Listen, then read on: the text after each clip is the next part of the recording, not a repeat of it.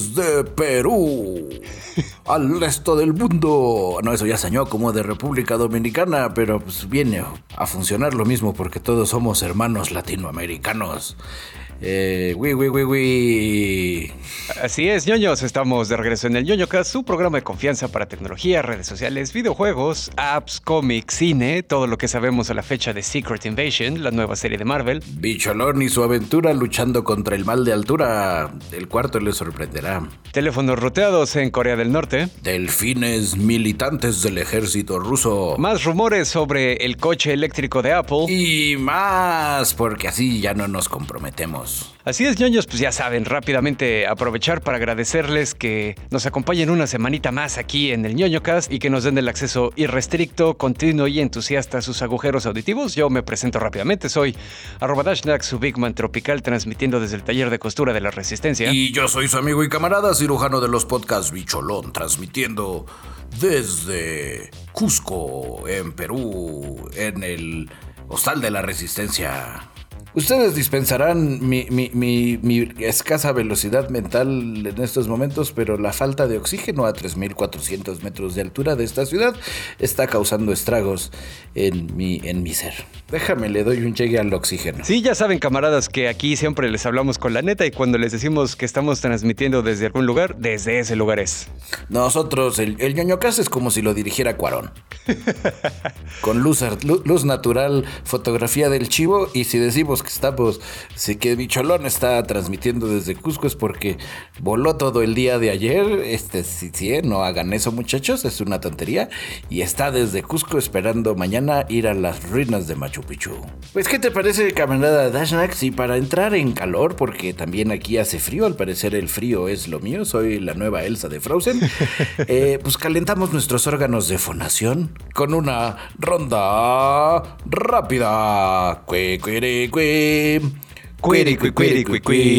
según informes, este, este intro va a ser como de Clone Wars.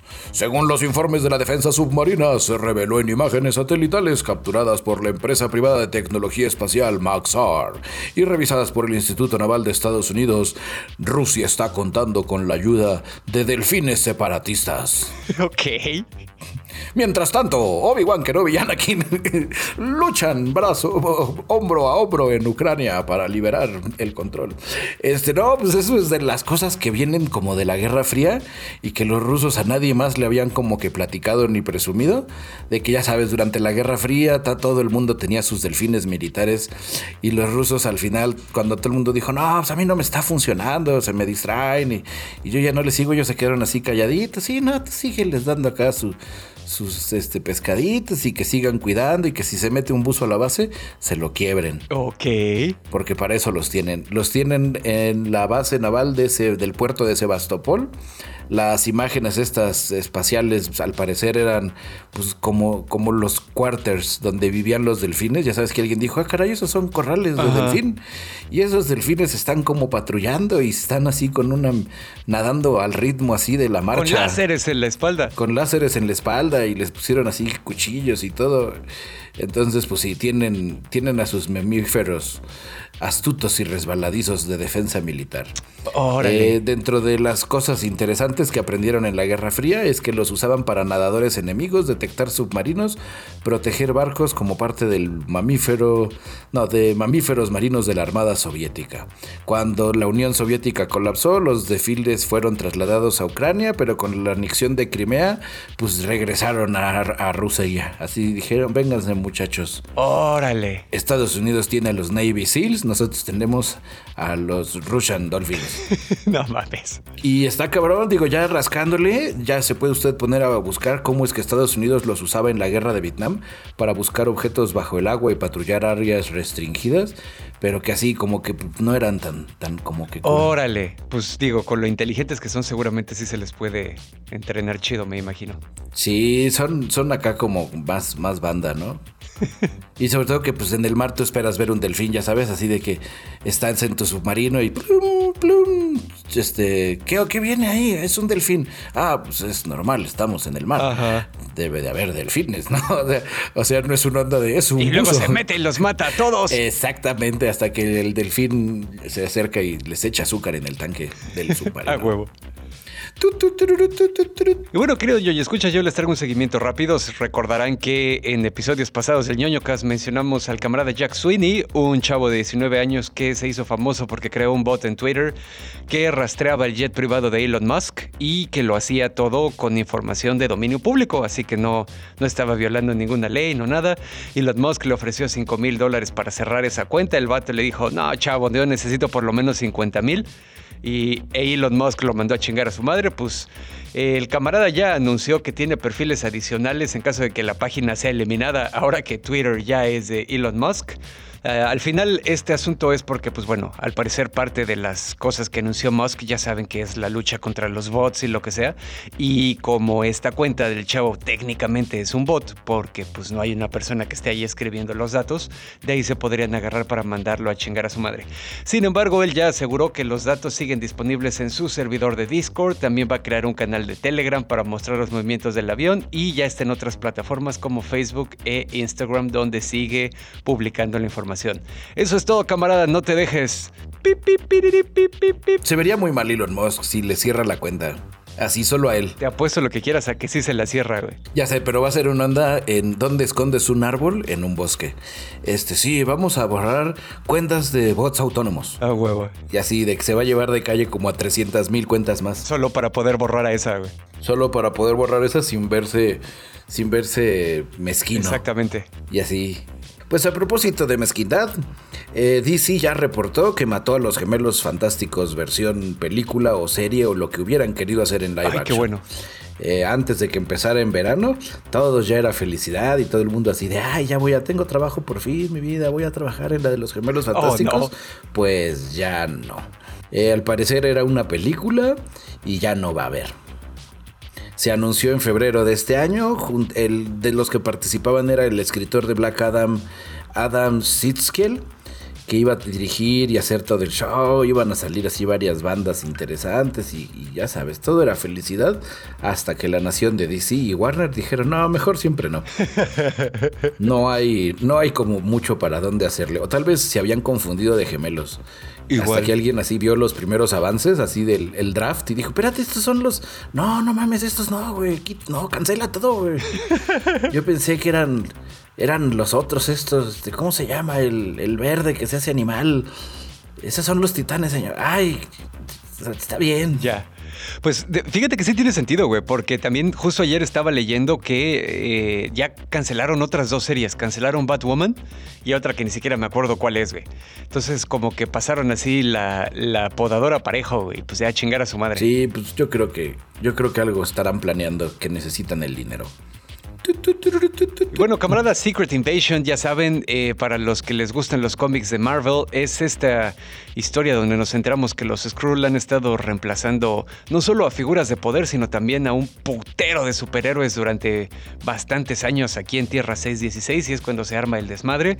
Y eso va a ser una serie de Marvel en un futuro próximo. Tan futuro próximo es que de hecho ya estaba finalizada la filmación. Obviamente, pues ya saben que estas eh, series tienen como que muchos efectos, entonces pues el proceso de postproducción va a ser bastante largo, así que no hay fecha todavía. La tirada es que probablemente sea por ahí del primer semestre de 2023. Personas nuevas, va a salir Emilia Clarke en esta serie, también llega Kingsley Ben-Adir y de los que ya conocemos del universo Marvel, pues regresa Samuel L. Jackson como Nick Fury, Ben Mendelsohn, que es el Skrull Talos, Kobe Smulders, que pues ya saben que es Maria Hill, y Martin Freeman, que es Everett K. Ross que pues ya saben que es el güey que sale a cada rato ahí en, Black Panther, ¿no? El cuate que escribe la serie es el mismo güey que escribió Mr. Robot, así que sí le veo así como que bastante potencial, oh. exactamente. Y pues ya es así como que toda la información que tenemos, ¿no? Me pareció importante platicárselas porque creo que es una serie que sí merece tener hype, pero pues sí, sí le falta bastante ahí todavía.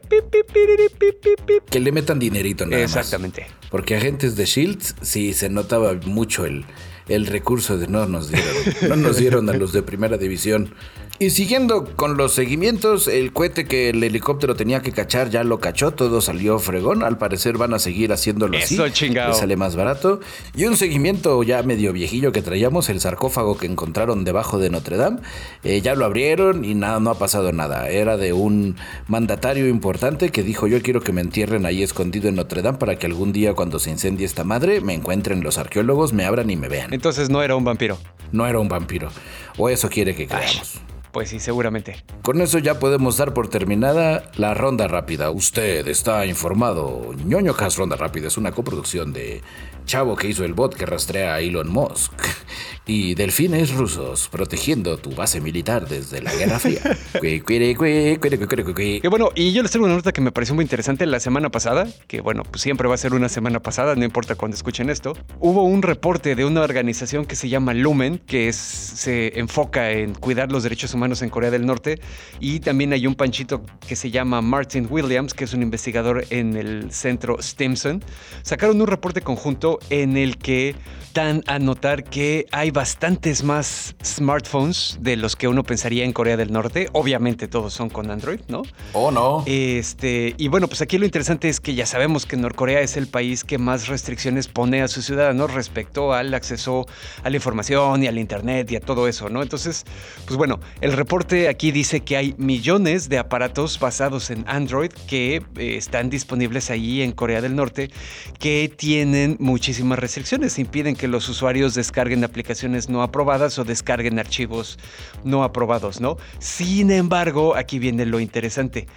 Hay vatos en Norcorea que les están haciendo jailbreak a los teléfonos. El famoso ruteo. Exactamente, lo están ruteando y están pues brincándose las restricciones, ¿no? Y obviamente con esto viene un acceso completamente irrestricto pues a cualquier cosa, ¿no? A cualquier aplicación, a cualquier contenido, etcétera. Obviamente pues eh, el aprender cualquier cosa sobre las actividades subversivas de la resistencia ahí en, en Corea del Norte pues sí está como que bastante peligroso y bastante difícil, ¿no? Eh, sin embargo, pues bueno, la mayor parte de la información que publicaron estos cuates, Lumen y Williams, bueno, la organización Lumen y el panchito que se pide Williams, es de dos personas que escaparon de manera independiente cada uno de Corea del Norte y que la información que platicaron, pues de alguna manera sí, sí machea como una con la otra, ¿no? Entonces, aquí lo que están platicando es que eh, los teléfonos son de dos modelos diferentes, los que hay ahorita en Corea y que están hechos en China, tienen Android y se llaman el Pyongyang 2423 y el 2413. Aquí la onda es que están, obviamente corren una versión de Android muy manoseada por el gobierno norcoreano que incluye verificación constante de firmas criptográficas y entonces cualquier cosa que descargues al teléfono que no tenga esa firma criptográfica que es la que está aprobada por el Estado, Le avisa. lo, no, espérate, güey. Lo borra. Pero aparte de eso, te aplican un pedo así panóptico bien ojete porque el teléfono toma screenshots a intervalos aleatorios y los guarda en una partición del sistema de archivos del teléfono güey. no accesible para que te sepas vigilado todo el tiempo, güey. Madres, no, sí está muy cabrón. No, este, amigos ñoño escuchas de Norcorea, no se arriesguen. No se arriesguen, escúchenos en otro tipo de medio. O alguien que de- desde Corea del Sur ponga unas bocinas. ya a desde huevo. ahí nos escuchan. Obviamente, pues digo, ya una vez que logras rotear eh, el teléfono, pues ya le quitas este pedo de estar constantemente checando las firmas criptográficas, entonces ya puedes instalar cualquier aplicación, juegos, puedes instalar las aplicaciones de medios eh, surcoreanos, por ejemplo, que pues que sería como lo más accesible, ¿no? Porque pues casi nadie en Norcorea habla inglés, por ejemplo. Puedes ver, puedes leer ebooks, puedes ver eh, shows de televisión, etcétera, etcétera, etcétera, ¿no? Entonces, bueno, eh, también la, la ruteada ah, logra eh, eh, remover las, los screenshots que se toman en la parte de la memoria no accesible del teléfono, también como para mantener tu seguridad, ¿no? Entonces, pues bueno, aquí Sí, pero me imagino que lo ha de, lo ha de tener. ese teléfono tendría que ahora estar fuera de la red. Ya sabes, como que sin chip. Porque si también un teléfono deja de recibir. O sea, ya sabes, en el sistema opresor, oh, el número 3524 no nos está enviando screenshots. Mm, qué extraño. mándalo llamar y mátalos. No hay ninguna evidencia de que los screenshots se estuvieran mandando constantemente. Solo se estaban guardando en el teléfono para que cuando te Oh. pararan y te dijeran, a ver papá, préstame tu teléfono, y ahí es donde te ensartaban, ¿sabes? Oh, ya, ya, ya, no. Este, ay, qué miedo. Sí, no, no también. mames, güey. Esos estados opresores a mí me dan mucho miedo. Y algo que está igual muy interesante también acá es que eh, afortunadamente las dos personas que han logrado entrevistar respecto a esta práctica, ellos dicen que son más bien como una muestra representativa de los dos tipos de acercamiento que hay hacia el pedo del roteo ahí en, en Norcorea. Hay un segmento de la población que son personas, como una de las personas entrevistadas, que fueron a la universidad ahí en Norcorea, ya saben, la Universidad Kim Il-sung o la Universidad Kim Chaek eh, que pues bueno, que son básicamente eh, ingenieros, ¿no? En, informática y cosas así, y entonces lo hacen como desde una perspectiva de conocimiento y de que sí, yo sé cómo funcionan todas estas cosas y lo podemos hacer así, así y así. Y por el otro lado, la otra persona que entrevistaron dice que ese güey es representante del, del otro lado, que es como los niños rata, ¿sabes? Que los niños rata, digo, pongo el ejemplo porque ya ves que siempre suben sus videitos así de cómo craquear el no sé qué y cómo acomodar el no sé qué y cómo configurar el bla bla bla. Y no necesariamente es un conocimiento súper técnico, no, a lo mejor no saben programar, a lo mejor no hablan de ensamblador, a lo mejor no saben cómo es la arquitectura de un procesador, etcétera, etcétera. Sí, pero es, es barrio digital. Exacta- exactamente, de pasar tanto tiempo con los dispositivos y de estarle ahí picando, pues le han aprendido dos, tres cositas, ¿no? Entonces, pues bueno, obviamente, y esto pues creo que ni siquiera necesito decirlo, pero pues ahí es parte de la nota, el número de personas que se dedican a rotear estos teléfonos es muy bajo. Número uno, pues porque de entrada el tener capacidades tecnológicas ahí en Norcorea es bastante escaso. Y número dos, porque pues es difícil compartir las herramientas, ¿no? Aparte, obviamente, del pedo de seguridad, donde si te cachan, te desaparecen a ti y a tres generaciones de tu familia, ¿no? Entonces, pues bueno. Ahora, algo bien interesante es que parece que el gobierno de Norcorea ya se dio cuenta de este pedo y sí le preocupa un poco. A finales de 2020 metieron una ley que prohíbe instalar ilegalmente programas para manipular los teléfonos y también eh, están, este, están tratando de publicar actualizaciones para deshabilitar el puerto USB. O sea, que solo funcione como carga y no para Oh. mover datos. ¿Por qué? Porque la manera en la que eh, jailbreakean los teléfonos es conectando los USB a computadoras con Windows, ¿no? Entonces, pues parece que sí. Sí, el, ¿cómo se llama? Modo de desarrollador. Exactamente, entonces pues parece que sí están así como que enterados y parece que sí quieren, quieren hacer ahí como que algo, ¿no? Obviamente, pues entonces ya una Bueno, vez por una parte me siento más tranquilo que no, los, no se enteraron por nuestra culpa. que ya o sabían. sea, si ya lo sabían, ya no, no fuimos nosotros. A huevo, sí.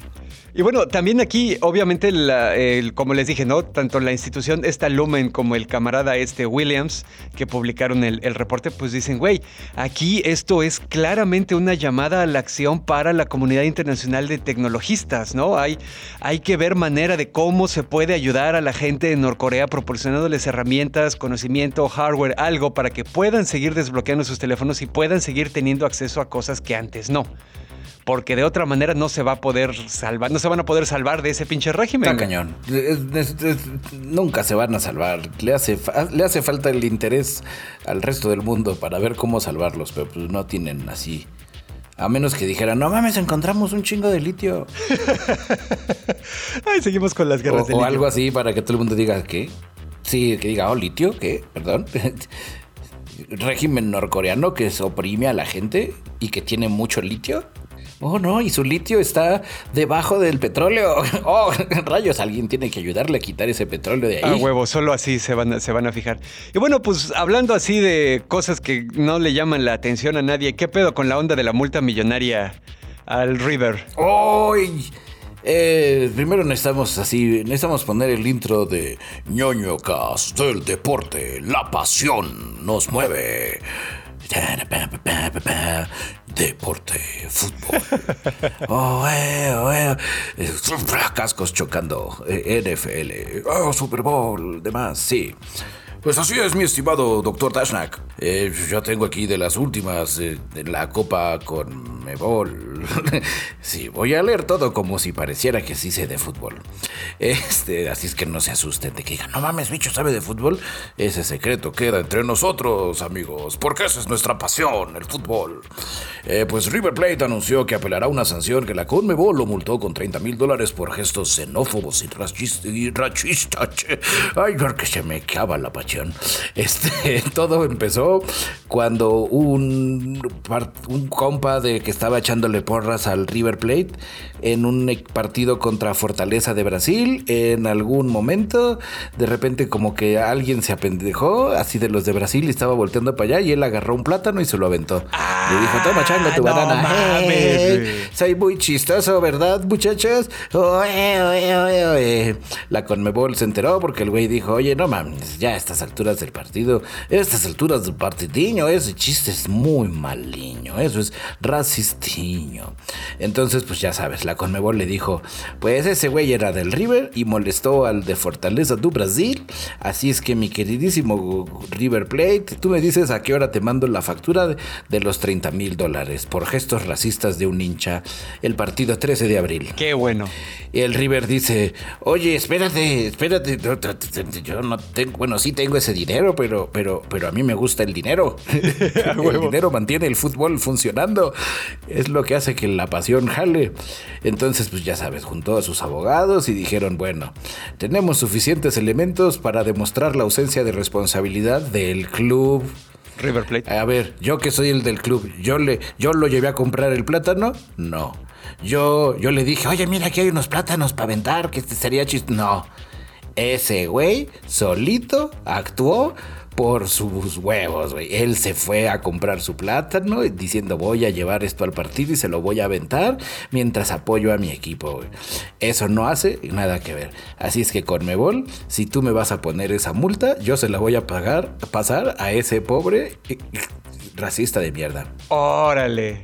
Y eso va a estar más cabrón, porque no es lo mismo el jajaja, me, me pusieron 30 mil dólares, ¿no? Que son 30 mil dólares de multa a mi equipo que amo y quiero y que beso mi playera, a, un no chavo te la van a poner a ti, Este, pues en el caso, no sé, esos 30 mil dólares son algo así como 600 mil, 600 mil pesos.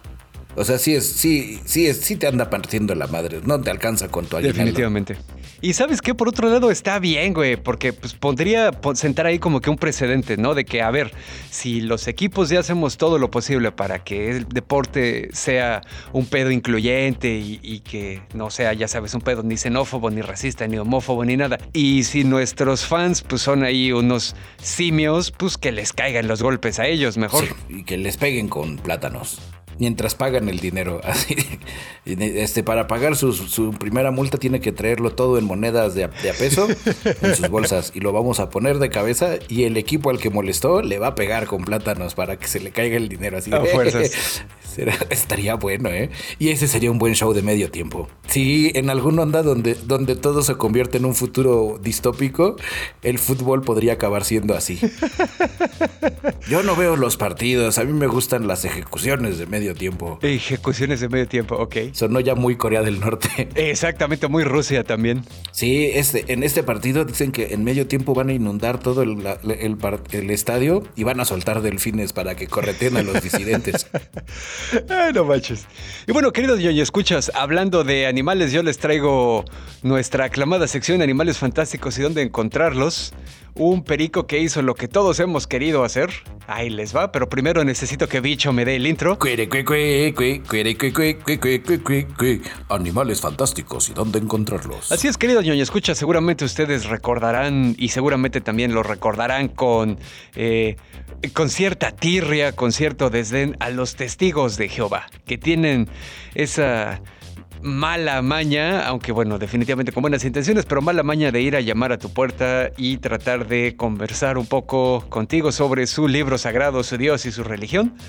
Y pues bueno, resulta que hubo un video en TikTok que se viralizó porque tuvieron a los testigos de Jehová media hora afuera de una casa porque tocaban y alguien les contestaba, ahí voy.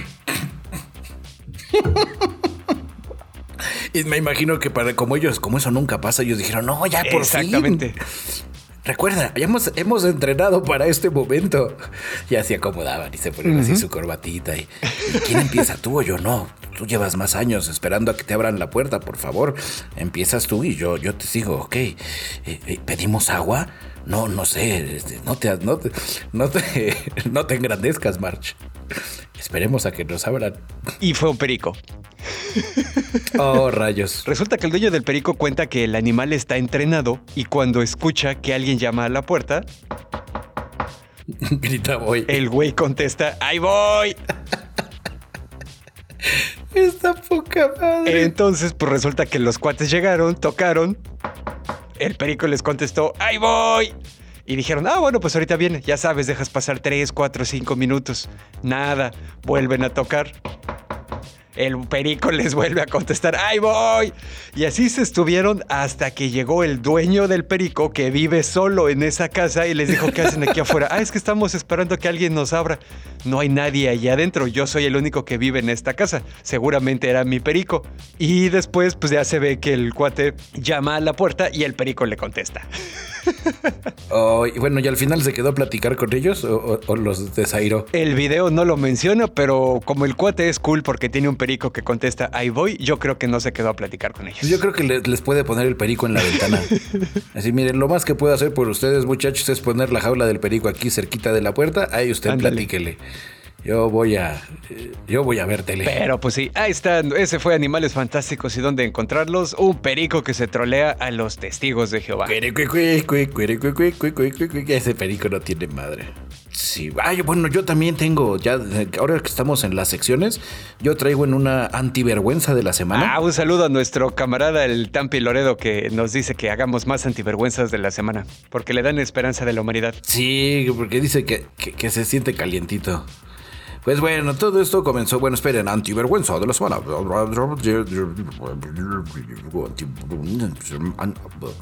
Ahí está el intro reversado de la vergüenza de la semana. Esto ocurrió cuando a un, ya sabes, un comerciante que está tratando de ganarse la vida, le piden 1500 manzanas con caramelo. Y él dice, ah, sí, Simón, te las tengo ya para las fechas que me estás diciendo. Este, pues este, ¿cuándo las necesites? Entonces, ah, sí, Simón, no, ya ahí quedan 1500, pero 1500, ¿eh? Porque, porque necesito 1500. Y él dijo, ah, sí, Simón. Fue a comprar sus manzanas, fue a comprar sus caramelos y así, y de repente Oye, este, ya no necesito las manzanas, este, suerte, bye. No. Todo esto se hizo viral cuando un joven expuso a través de sus redes sociales en la supercarretera de la información la triste situación por la que pasaba su papá. O sea, hace el vendedor de manzanas. Él explica que le hicieron el pedido de 1500 manzanas para cancelarse y quedarse con una pérdida de 12.000 varitos. A través de sus redes sociales, Luis Álvarez, que es el hijo, pues explicó pues que es que mi papá pues vende manzanas de caramelo, nos hicieron un pedido y pues nos atoraron, ¿no? Y pues ya quedaron las 1500 manzanas ahí, ya está todo cool, pero pero pues no no ya vamos a comer manzanas el resto del año, muchachos. pues sí. Entonces, pues ya automáticamente, porque el internet hay veces que es chingón, dentro de ese comentario, la gente que pues vivía por ahí mismo le empezó a decir, oye, no, pues ¿dónde te caemos? Yo, yo quiero 20, yo quiero 100, yo quiero 10. Y ya le hicieron sus pedidos y le compraron sus 1500 manzanas. Ok. No, eso estuvo muy fregón. Estuvo muy fregón. Es, es bonito cuando las redes sociales eh, sirven para, para ayudar al prójimo. En lugar de para destruir sociedades. En lugar de para destruir. Exactamente. Cuando sirven para ayudar al prójimo y para ver videos de pericos haciendo, haciéndole el día a los testigos de Así es. Oye, pues fíjate que hablando de manzanas, seguramente recordarán también, queridos ñoño, escuchas que ha habido bastantes rumores durante bastantes años de que Apple quería entrarle al negocio de los coches y pues quería sacar un coche. Digo, no sabíamos en ese momento si era un coche de combustión interna o un coche eléctrico, ¿no? Pues yo creo que ha de ser eléctrico. Aquí la onda es que, bueno, los rumores se han estado escuchando desde 2015, ¿no? Sin embargo, el panchito que estaba en ese tiempo a la cabeza de ese departamento, que era un cuate que se llamaba Doug Field, eh, pues se fue de Apple y se regresó a trabajar a Ford. Entonces, pues parece que hasta cierto punto así como que, ya sabes, tuvieron que tirar todo a la goma y empezar de nuevo. Sin embargo, tenemos información que se ve todavía así como medio rumor, pero sí se ve bastante cierta a la vez, que Apple contrató a una ingeniera también de Ford y que pues igual ha trabajado como ejecutiva ahí en Ford para ser la líder de este proyecto del coche y que parece que sí va a ser eléctrico. Esta noticia la traemos gracias a nuestro medio hermano Bloomberg. La ingeniera se llama Desi Ushkashevik y que ha estado trabajando con Ford desde 1991. Fue la directora global de la ingeniería para seguridad automotriz. También trabajó en ingeniería del cuerpo, ingeniería de seguridad para Ford, para Ford Europa y la división de diseño técnico global, todo esto en Ford, ¿no?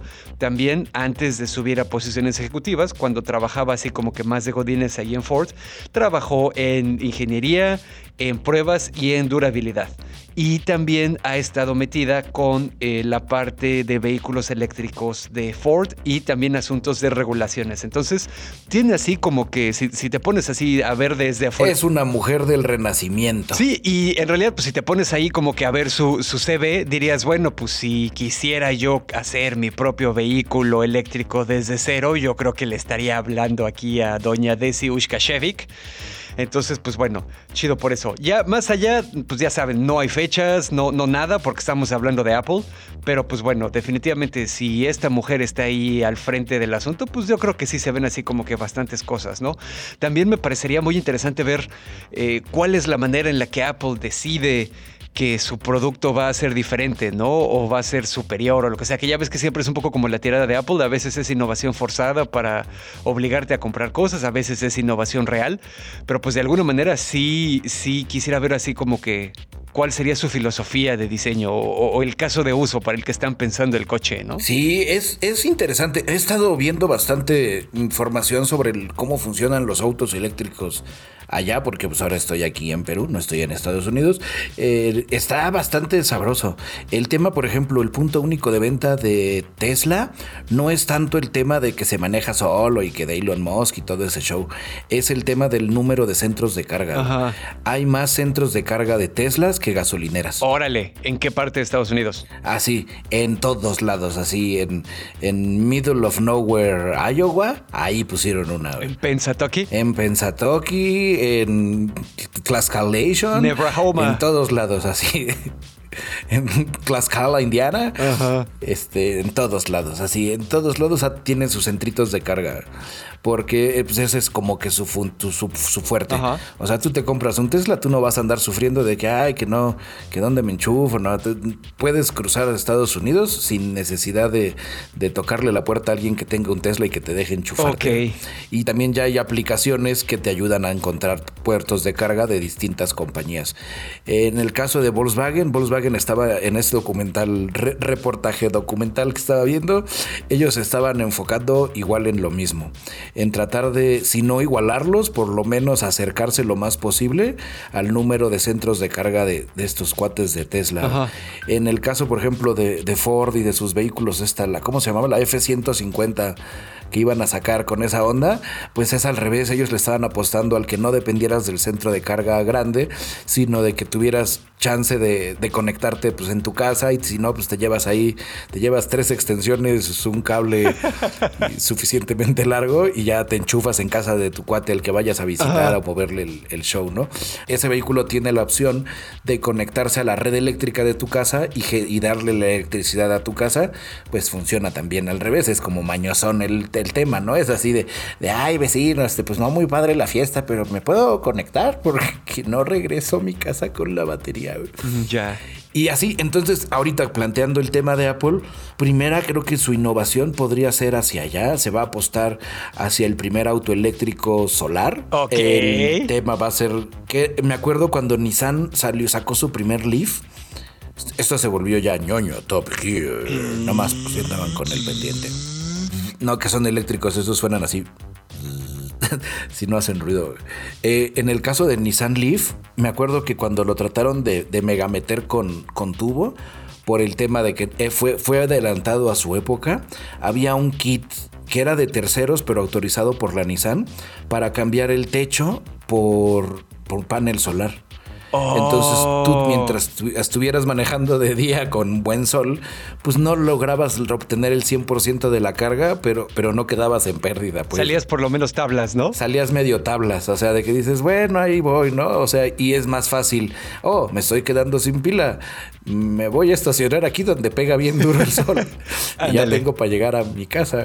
Yo, en, en lo personal, si la señora esta nos está escuchando, yo le apostaría más a una onda de, inde- de independencia del- de la red de- eléctrica. Que ahí te metes en el problema también de que a la fecha no hay paneles solares lo, sufi- lo suficientemente eficientes como para que sean la única manera de cargar tu coche que se va a estar moviendo. Ah, no. Pero que tuviera, por ejemplo, si el Apple Car trajera una onda donde parte, como si fuera un coche híbrido. El coche híbrido ves que tienes tu. No tienes que conectarte a la red, porque tú mismo, las llantas Ajá, te cargan freno. las baterías. Sí, sí, sí. Cuando frenas, cuando, cuando, cuando traes nada más el motor prendido y el coche dice, ah, así vamos a estar aquí de ociosos, pues va, me pongo a cargar con el motor. Ya sabes, el, el que mezclaran, digo, no que fuera un coche híbrido per se, sino un 100% eléctrico, que dependiera de la red eléctrica, pero que al mismo tiempo no le dejara Ya. toda la responsabilidad Ya, ya, de que a lo mejor jalar algo del sol. Que mientras el sol le pegue a los paneles, los paneles le estén ahí reventando para no tener que esperarte la cantidad de horas que luego te tienes que tardar ahí es- recargando el carro. Dentro de las cosas que me da miedo que Apple se ponga a sacar un coche es el tema de la compatibilidad y de los, de los consumibles. Exactamente, vas a necesitar una calle especial para poder correr el coche de Apple. Sí, eh, y bueno, y que también sus mapas no fueron así que dijera super wow. O sea, que se manejen solos, no creo. Así, de cajón, yo creo que no le van a apostar al manejar solo.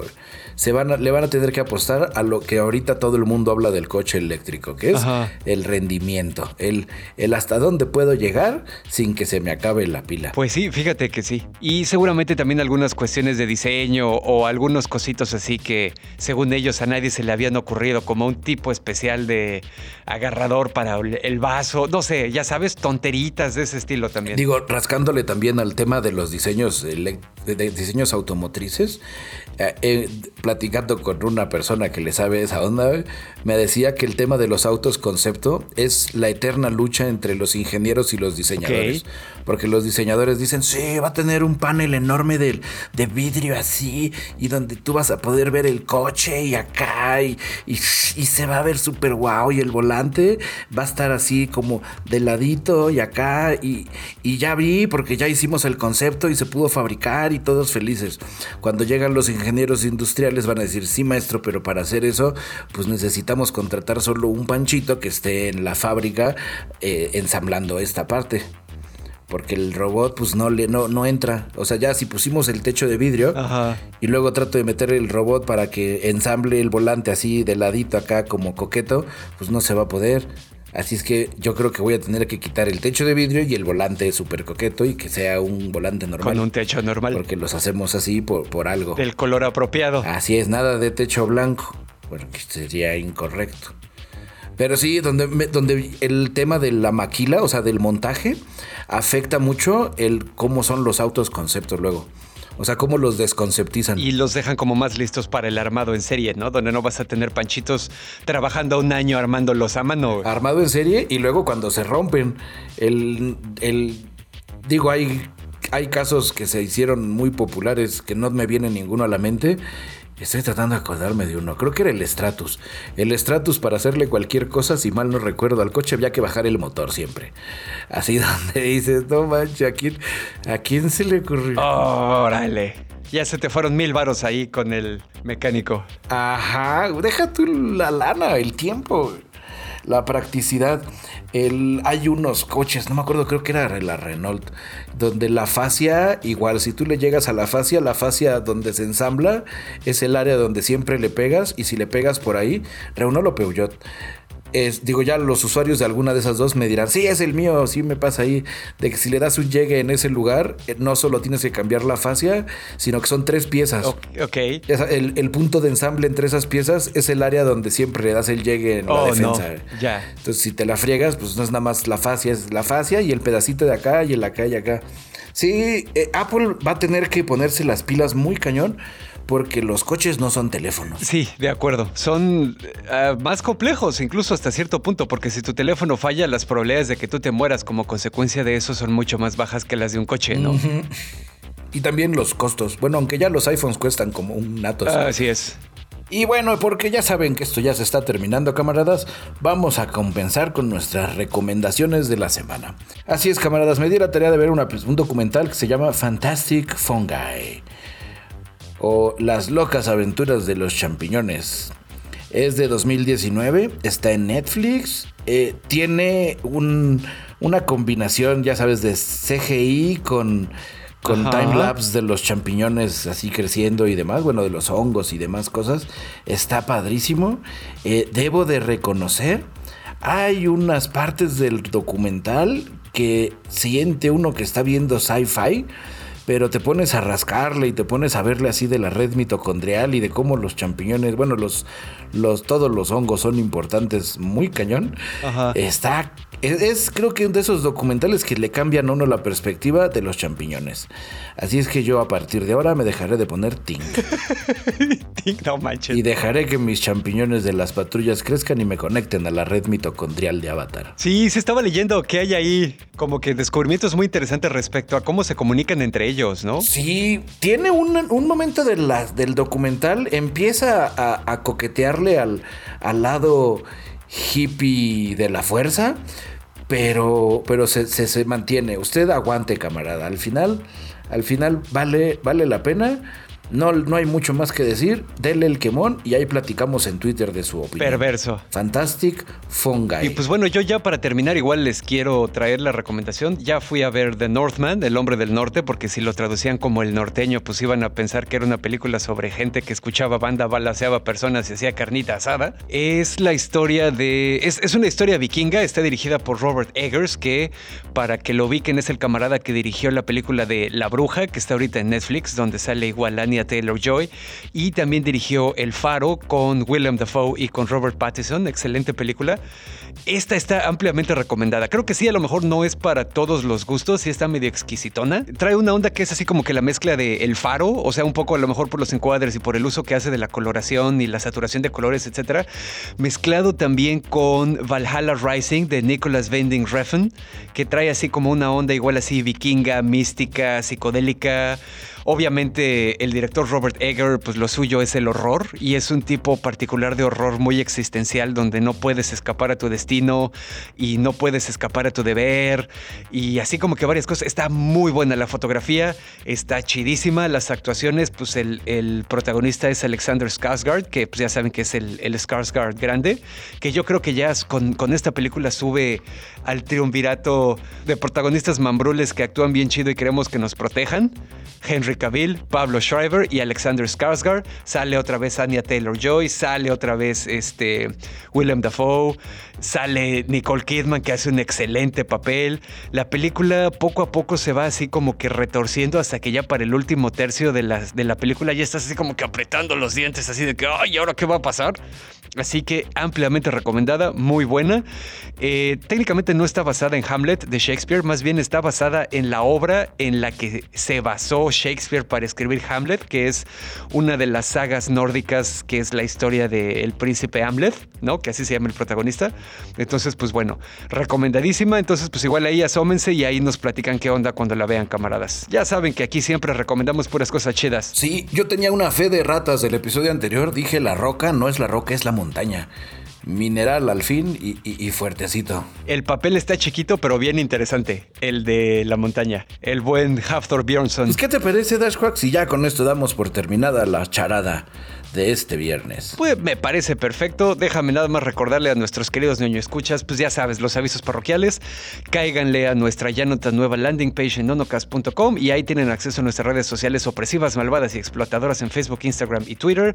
Pueden entrar al ñoño blog, al canal de Telegram y a varios lugares donde el podcast es accesible y también al Patreon, donde a diferencia de otras redes, pues ya saben, ¿no? Tratan de no enriquecerse tan gachito a nuestra costa y pues nos permite a muchos vivir de hacer lo que amamos, ¿no? Entonces, Cáiganle, dense una vuelta, hay acceso a material ahí exclusivo, material librado con anticipación, material que nunca se va a escuchar en otro lado, pueden participar en toma de decisiones, etcétera, etcétera, etcétera. Y hablando de Patreons, pues quiero agradecer a Angelito, John Walker, Overlord, Sebastián Bojorquez, la familia de los Romo, Ferio Ortiz, Francisco Novelo, Manuel Núñez, Claudia Maya, Víctor Antunes, Clau Borbón, Diego Díaz, Orquín, Juan Antonio, Alejandro Zul, Eduardo Alcalá, Tampi Loredo, Los Sapos, Rosquillas, Sergei Josevich, Doctor Misterio, Carla Peregrina, Mar, Snow, Zilu, David Luna, Santi Gamer y Blanqueken. Ustedes, camaradas Patreon, son el perico que trolea durísimo a los testigos de Jehová que tocan la puerta de mi corazón. Muchas gracias por acompañarnos otra semanita, queridos ñoño escuchas. Yo fui a Robadashnak, su Bigman Tropical, transmitiendo desde el taller de costura de la Resistencia. Yo soy su amigo y camarada cirujano de los podcasts Bicholón, transmitiendo en vivo y en directo desde el hostal en Cusco de la Resistencia. Si tú estás escuchando esto, tú eres parte de la Resistencia andina. No puede ser, no. Así es, todo eso es de verdad. Así la gente escucha Tecnocumbia andina en la calle. Y como todos los episodios me despido diciendo ñoño, ñoño, ñoño cast. Oh, ñoño, ñoño, ñoño cast. Tengo mal de altura.